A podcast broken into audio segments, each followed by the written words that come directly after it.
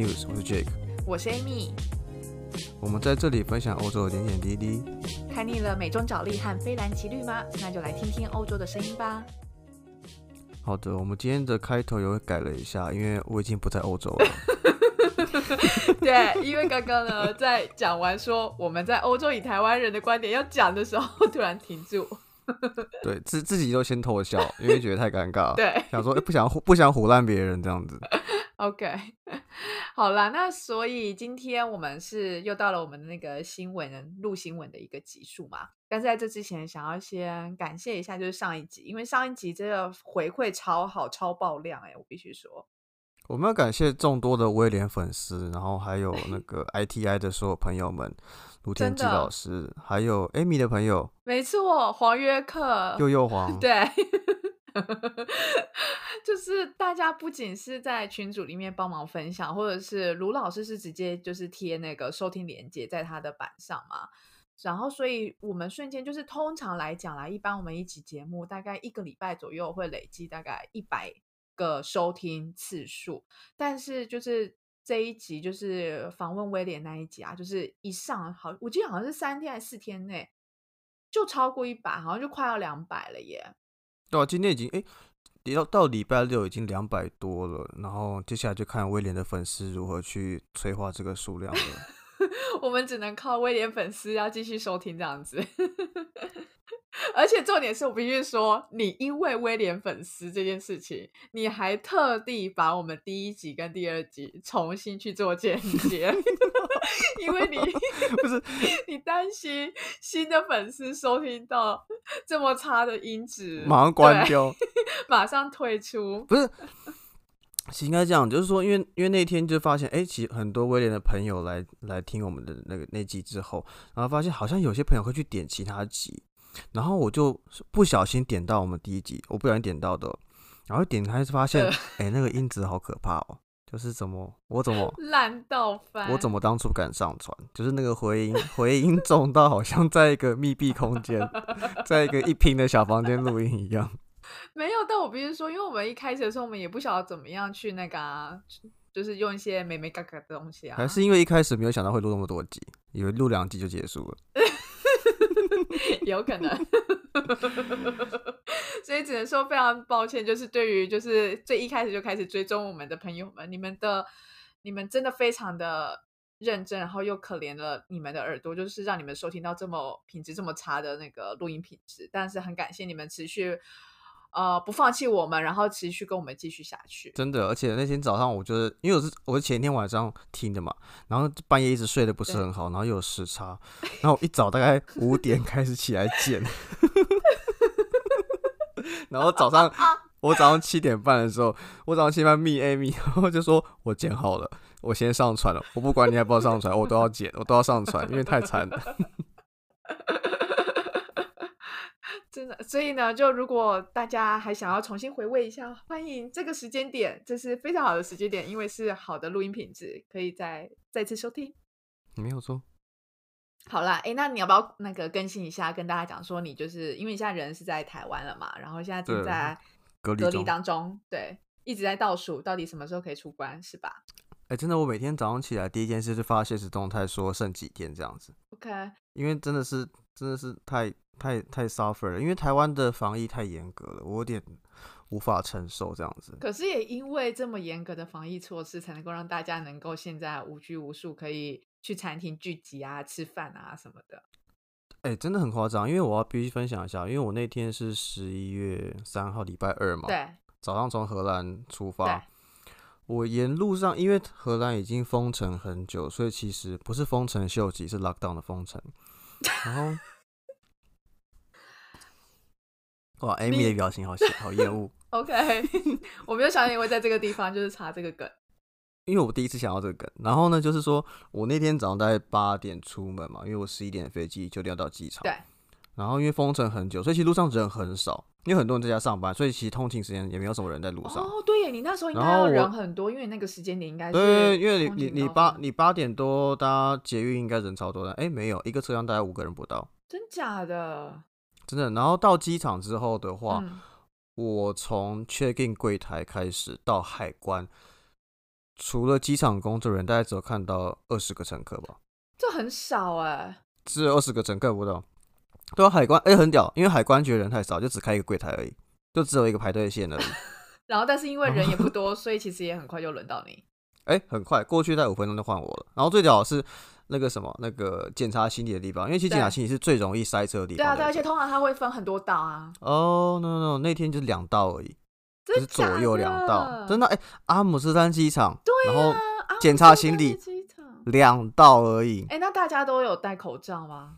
嗯，其实你现在问我，我有点想不起来，但是我记得应该都有，因为有一个人是很像什么那种传教士的，然后他胡子很长，他口罩真的盖住一半，所以我印象很深刻。他就像奇怪，他就像胡须章，然后因为口罩太小，他下巴盖不住，所以我一直看他。胡须章都出现。那飞机上嘞，你那一班飞机哦，然后跟大家报告一下，然后后来我搭的那班飞机的话是华航回来的，然后大概嗯，整台飞机我觉得应该只有三十个人搭吧，我猜了三十到四十个人搭。嗯，然后我那一区的话，我是坐四十五排，所以大概是比较中段，就是很中间的位，很一般的位置，就翅膀附近的位置。嗯，然后整区大概只有六个人吧。哦，所以你们就几乎就是一人一条这样子，你也你也可以躺两条，只要你可以的话，因为这是完 全完全没有因为完全 完全没有人啊，就是你怎么躺都无所谓。就是我我这我是坐靠窗，嗯，然后我往右边看，整条都没有人，哇塞，对，很经典，就是一个完全空荡荡的。然后所以你到台湾就瞬间很不适应，觉得人怎么那么多这样？对，因为而且就是我在飞机上的时候，我还是因为我觉得人很少，所以应该很很安心，可以就是吃东西啊干嘛，所以我就是有正常吃饭，然后还有跟空姐拿拿饮料喝，然后我怕他太辛苦，我就去后面跟他拿饮料这样子，你这样是合理的吗？不是应该要乖乖地待在自己的位置吗？因为我怕他太辛苦，然后我想要上厕所顺便拿饮料这样子，然后回台湾之后，我一落地开始，我靠，我跟你讲，哎、机场还是没有什么人，哦，你说机场场还是人很少，就是入境的地方，对，拿行李的入境上多出出境都人很少，都人很少，但是一到就是上高速公路啊，然后进市区，哇，我跟你讲，真的是人山人海、啊，很不适应啊。因为我已经一整年没看到那么多人了，我不知道人，我不知道一个城市可以塞这么多人。哎、我必须说，我也真的觉得台湾跟荷兰这边真的很像是平行时空。就是我看到我的朋友他们在那边参加什么，就是大团聚，然后还什么聚会、无微博聚会，然后可能还什么现在可以开演唱会哦，对运动会什么之类的，然后就想说，等一下这合理吗？因为其实荷兰在、荷兰在这礼拜三的时候，哎，我想一下哦，反正就是他们就应该上礼拜三了啦。没有没有是这礼拜，哦，这礼拜三，OK。对我们播出去的时候，对，因为今天是十一月七号，所以对我们而言是这礼拜。可是当听众听到，应该是上礼拜。反正反正就是对十一月三号的时候，就有一个记者会，一场记者会，然后就说接下来的两周，所有的博物馆，因为之前博物馆是还可以去，只是说你要先登记，然后他会控制说每一个时间点，一定的时间点内内要控制多少的人数这样子，所以它有固定的 slot。可是呢，从十一月四号之后开始，就是两个礼拜是博物馆都都关闭的。然后之前说可能你在户外可以至少四个人的群相聚或什么之类，现在只能维持两个人，然后包含说你能够邀请呃朋友的数量到家里做客，也是变成两呃最多就是一个，所以换言之就是两个人能够在一起这样子。反正就是所有的规范都越来越严格了。哎、我但我突然想到一件事情，不知道大家记不记得，我们之前有报过个新闻是，呃，博物馆还是美术馆在关闭的时候画被偷，呃，对，那现在关闭又不会 会不会过两周又有画过被偷？两周，这两周之后不知道，而且那一幅画就是还在同一个博物馆、同一个美术馆被偷的，所以那个美术馆如果再被偷一次的话，嗯嗯，，不要绷紧点喽。好但我觉得最震撼的画面就是我就是我搭车嘛，然后一下高速公路的时候，我就看到那个旁边的公车是塞满的。我想说哇，真假的？跟我来那个跟我在是塞满的、因为是上下班时间嘛。因为我到台湾我大概六七点，然后到市区大概就是八点左右。啊、OK OK，然后我想说，天啊，那时候是通勤高峰，好多人哦！原来一个原来一个城市长这样子。真的好难想象，真的是，我觉得在台湾的大家要好好珍惜。但相对来讲，身为就是回去的你，或是其他回去的游子们，也都要好好坚守这样子的那个隔离的作息，才能够让这样子的幸福维持下去。有了，我很乖，我很乖了。但是我就是我还是很惊讶，就台湾的防疫非常扎实，因为其实就是早晚都会收到简讯，然后也会有区公所人打过来，连假日今天礼拜六他也照样打过来。我就说，哎，那你今天还是要上班？他说关怀是不会休息的。我想说，他怎么会讲出这么干的话？马上笑出来好吗？大安区区公所的那个陈先生，如果你有听到的话，我对你十分致敬。真的，respect respect。对，哎，可是我以为他们是看你的定位，就是你如果都是在家中，其实就不会再打。没有，他还是会打，而且更屌的是说，他还跟我说，哎，那个你那个手机记得那个不要关机或什么的，因为如果你手机一没电没讯号啊，警察就会到你家了。看你是不是在家里。我靠，OK OK。所以这时候如果有人闯到我家，就是偷你手机，偷我家，或是偷我手机，或是什么，就是强盗杀人之类的话，我就马上把手机关机，警察就来，我也不用报案。惨透了，我觉得我们可以到下一阶段。我觉得你想太多。好，开始讲新闻，开始认真。我讲太多了。再来就是，我觉得接下来可以跟大家更新，当然就是那个最近超夯的，就是美国选举的议题啦。哦，我们还要更新是什么？好，我们很快好，因为我们已经讲很久了。啊，是哎，好，我们已经讲十分钟了，都要讲了一条新闻，就是 就是真的不知道怎么解说，而且一下飞机就开始很关注这件事情，因为我毕竟我一开始就有说看赔率就知道，对，讲了那么斩钉截铁，结果现在结果现在跟川普一起惨。但我必须说，一开始其实川普他的身世是还蛮看好的，嗯。只是的确是啊，的确是啊，就是对啊。我记得你下飞机那时候是还 OK 的，只是当你就是底台，然后开始隔离了以后，就是我睡一个，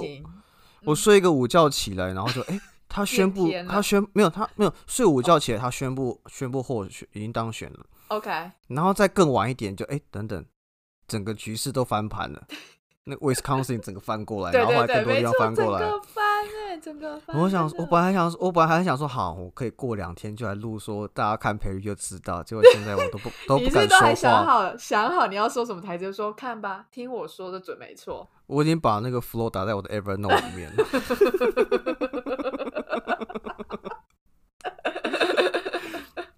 殊不知现在，我现在只能期待他那个去怎么终止机票，还有什么一些诉讼可以翻盘，不然我现在真的很糗。算了啦，我觉得就是，但好啦，那反正现在也有很多媒体啊，或者是哦新闻报章、杂志什么都在追踪这个新闻。我们今天选的新闻就不是这一条了。对，反正你知道，打开台湾新闻就只有美国选举，就不用再讲这些东西。我们讲点不一样的东西吧。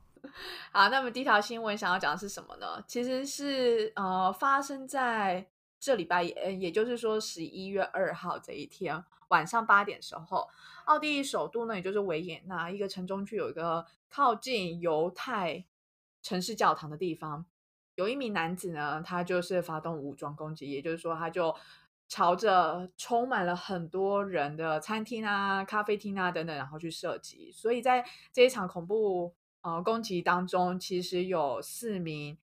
呃平民就是。四呃四个人就是丧生，然后在这九分钟之内，那这一名那个凶嫌，他就也在那当下，然后就被警察击毙，这样，所以等于说在整场事件当中，总共五个人丧生。那其实这个东西啊，我们看到时候就想到说，其实我们在上上礼拜有提到那个法国巴黎的那个事件嘛，对。然后，但我觉得我们可以稍微去看一下不同不不一样的点，是在于说，其实在这次事件当中，所有的报章媒体杂志，他们其实没有特别提到到底这一名凶嫌的名字是什么，因为其实，在奥地利政府，他们其实有规定是不应该把他的姓名就是标志出来，所以我们只知道他的缩写，就是例如说 KF，或者是说就会用呃伊斯兰的 terrorist 或者是 attacker 这些词去描绘这个。呃，这个事件，而不是真的强调到底凶险本身。那凶险本身其实它它的背景其实有一点复杂，应该是说它其实是奥地利籍，同时也是马其顿籍。突然想到，你知道马其顿在哪吗？我应该是在中亚附近吧，什么中中亚亚或西亚，附近土耳其附应该土耳其附近有马其顿王国。你现在是在偷偷查那个 Google？你现在 你现在感觉就是立马开始在开页面，然后在那边查，很明显吗？对，非常明显。哦天哪！那你查完以后是什么呢？我看一下，哦，马其顿王国是在希腊附近。对啊，它其实跟塞尔维亚、保加利亚、希腊有接壤，另外还有好像还有跟一个小国家是在那个科索沃有接壤。天哪，为什么你要突然问我这一题？害我现在很糗。嗯，就想说这样子比较有生活化的感觉。好，OK，但我觉得比较特别的是，因为记得大家，呃，我们上次在讲法国事件的时候，其实法国总理他的一些言论其实比较会激起一些族群对抗的嘛，因为他其实没有对，就是说穆斯林啊或是一些呃移民有那么友善。但是奥地利总理的态度反而是做出一个完全不一样的一个做法，他是希望让社会保持一个我们专门专门针对这个事情就好，不要把它呃政治化或是贴上任何的标签，所以才会这样在媒体的报道中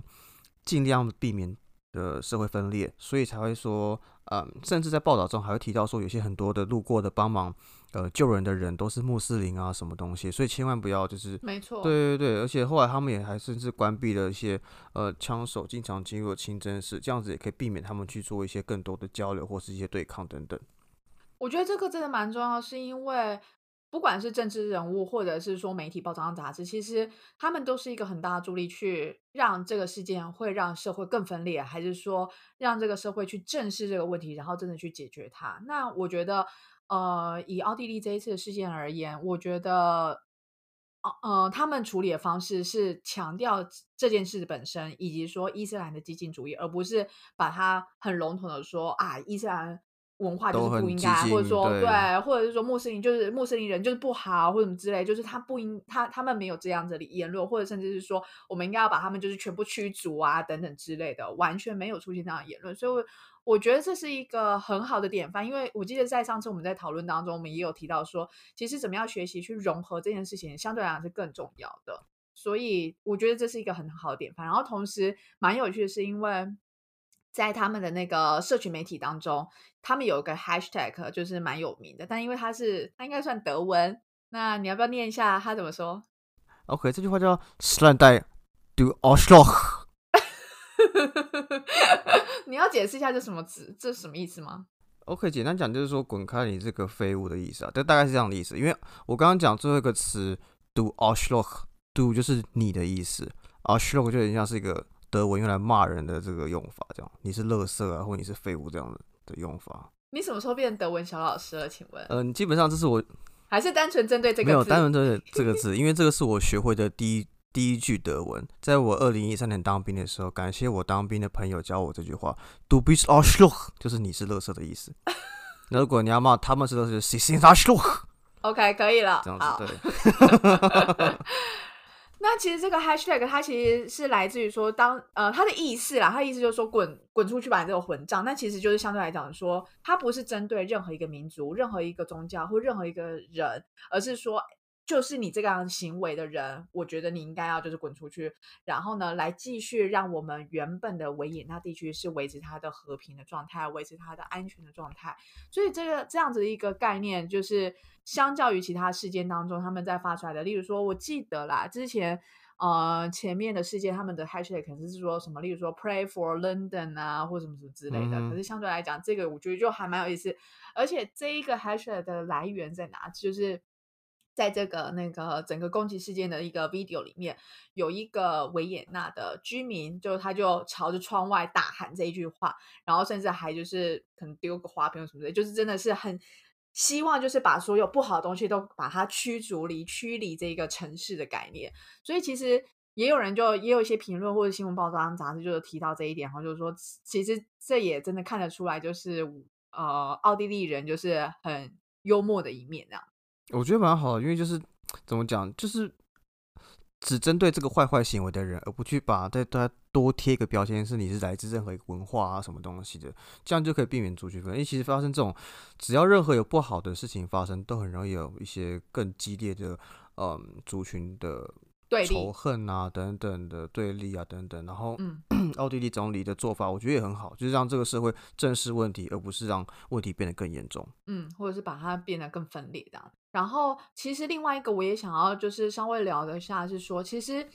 这一名枪手他并不是平白无故出现的，因为其实他在呃，他其实是之前有被关过，而且他是被判二十二年，因为也是因为可能有参加一些激进呃伊斯兰的活动之类的，所以就有被土耳其的政府可能有有遇到，然后甚至是引渡到奥地利，然后去关起来，所以他是被判二十二年。然后，但因为他就是在刑期表现优良，然后真的展示出来，他真的有想要就是回心转意，然后改改回向善的一个那个心态，所以呢，在去年底的时候是被释出的。那释出以后呢，其实好像并不是真的要改邪归正的概念，因为其实在今年七月的时候，那个斯洛伐克其实是有接到就是他非法购非法购买子弹的这件事情，那他有回报给奥地利，只是不确定当中为什么没有持续去追踪这一个人。那所以这也导致，就是说，其实欧盟他们也在讨论一件事情，就是说，我们因为陆陆续续各个不同城市都发生了相类似的恐怖攻击事件，所以他们也在讨论说，是不是应该要开始发出一个像当初美国九一一事件发生以后所推行的、那爱国者个法案那样子吗？没错，就是等于说，你可以，就是你对于人民监听的这样子一个行使权有更低的标准。等于说，你只要觉得他有点可疑，你就可以持续去去去追踪他，然后去跟踪他之类的。对，因为我记得那时候美国因为九一之后，他们的爱国者法案是让呃检方 FBI 嘛，他们只要对可疑的人是不用搜索票就可以去进行监听等等的行为。但因为在欧洲国家，他们的 GDPR 就隐私呃个人隐私资讯的管理非常严谨，所以在这个点上可能是比较困难的。那我觉得这个东西蛮有趣，因为等于是一个相抵冲的概念，一个是保护个人的隐私，但是你要保障大家的权益，你要怎么去管控？对，所以我觉得我们可以去 follow 一下这个他们到底后来的欧洲版的爱国者法案会怎么样的进行。嗯，因为这真的是两个完全不一样的那个价值，那不没有办法说你只能单纯的存疑，因为一定会牺牲到另一方嘛。那到底中间要怎么样去取得一个平衡？我觉得这也是欧盟现在需要去面临到的一个问题。对，或者是他们可能要全部人用微信才有办法做到这件事情。你你这句话含义很深，嗯，我们进入下一个 新闻就。不说说 的太明了。好，来下一个新闻就比较轻松一点，是跟荷兰，而且是刚好是跟鹿特丹，也就是我现在在的地方非常有相关。就是呢，真的太有趣了。反正它就是荷兰，就是我们有那个 metro 就是地铁嘛，然后通常呢就是也没有人再去注意最后一站是怎么样，但是在这里不会，不会有人到最后一站不。会有人搭到最后一站，对，不会有人搭到最后一站。然后重点是，也不太有人会去注意到最后一站。但是 这一个这个礼拜就是最后一站，它的曝光率大增。为什么？因为就是而且还上 BBC，哦，对，他上 BBC 对，而且重点是因为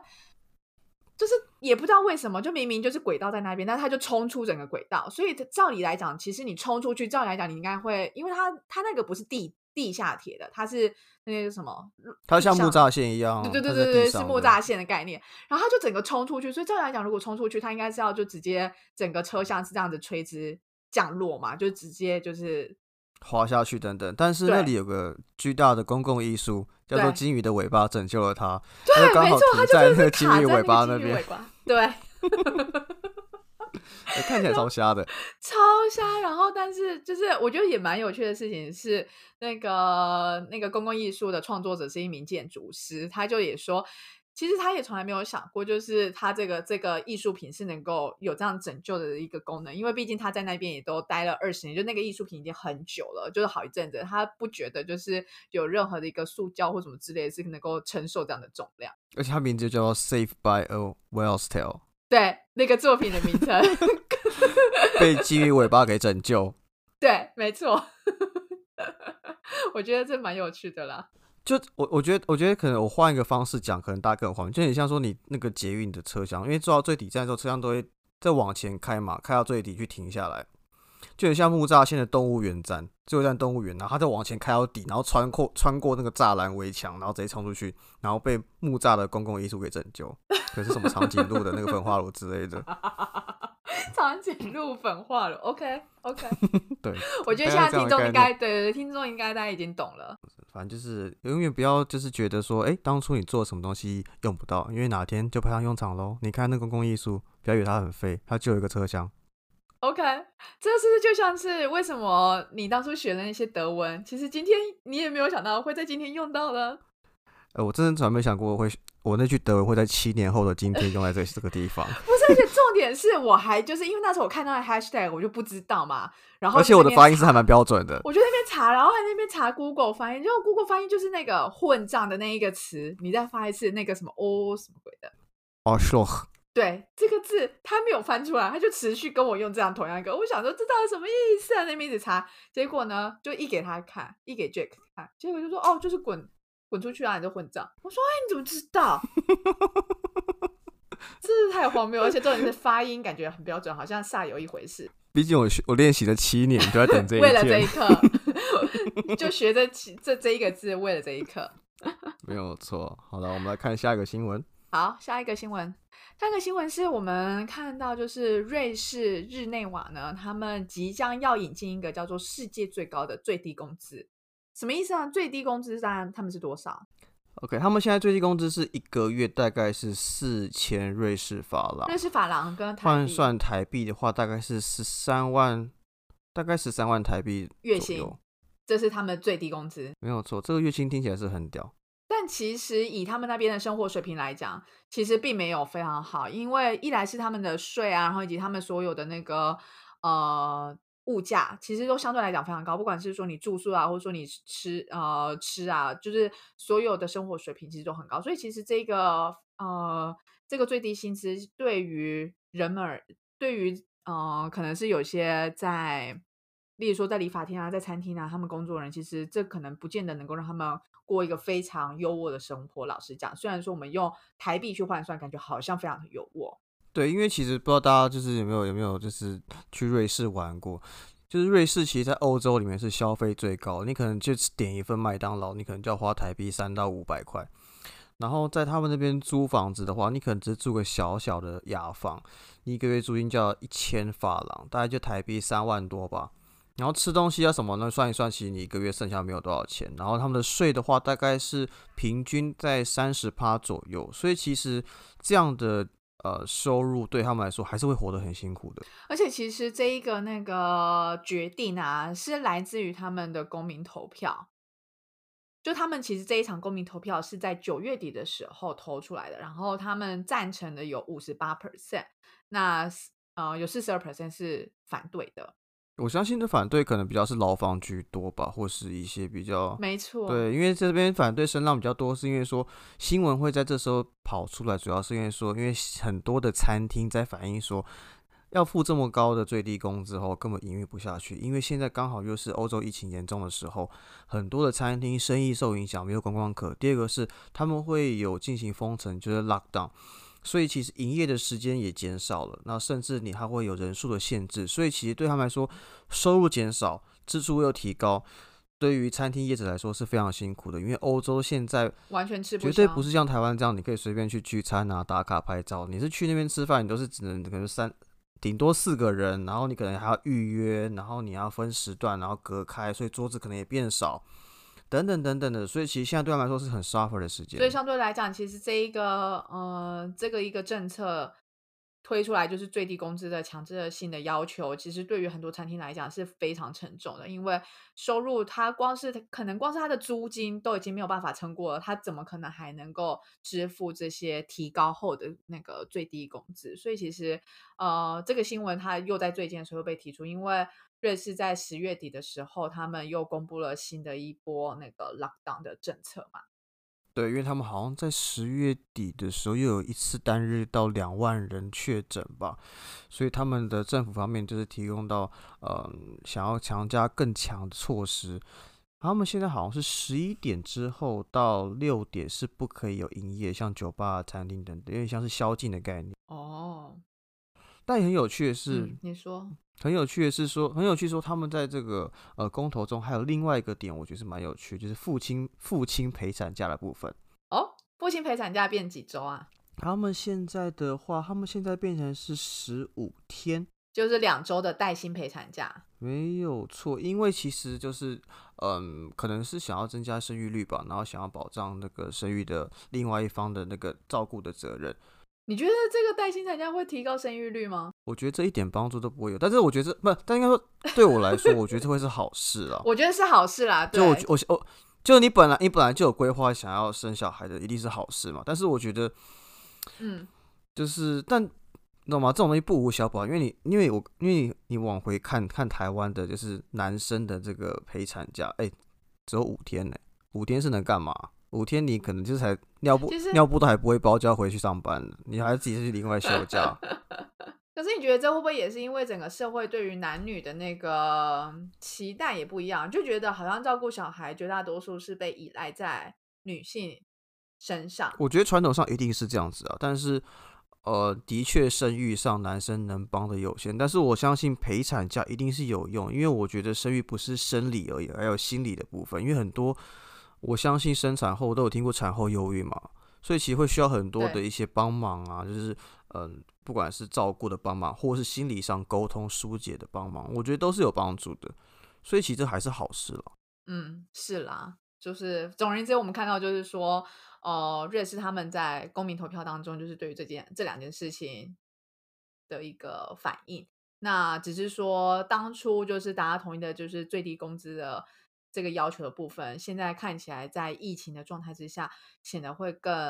让整个经济状况会更更有负担啦，必须这样说。嗯，但我们现在只能继续这样子，怎么讲，在这个学会与病毒共同生存下去吧。因为提高是工资对他们来说的确是好事，只是说刚好遇到很特别的状况，让他们很 suffer。因为毕竟你看现在没有观光客去瑞士，那他们收入一定也差很多。真的差超多啊！光是观光这一块，一定是。少了很多，然后再加上现在几乎大家都是 work from home，然后甚至说强调尽量就是不要出外，然后所以大家可能都是啊自己在家做饭等等之类，所以真的这些餐饮业他们要持续的生存下去都是难度了。真的，所以就是大家听到这么多欧洲的产业产况，一定要好好珍惜在亚洲、在台湾的精彩的生活、丰富的美食。真的。真的，台湾真的是现在的状况真的是非常的。我很庆幸我现在在这个地方，我只能说，Amy，sorry 哦。你这蛮欠揍的。好啦，那我们今天新闻大概就是分享这三条，对吧？对，好，我们到这边喽。好，拜拜。拜拜。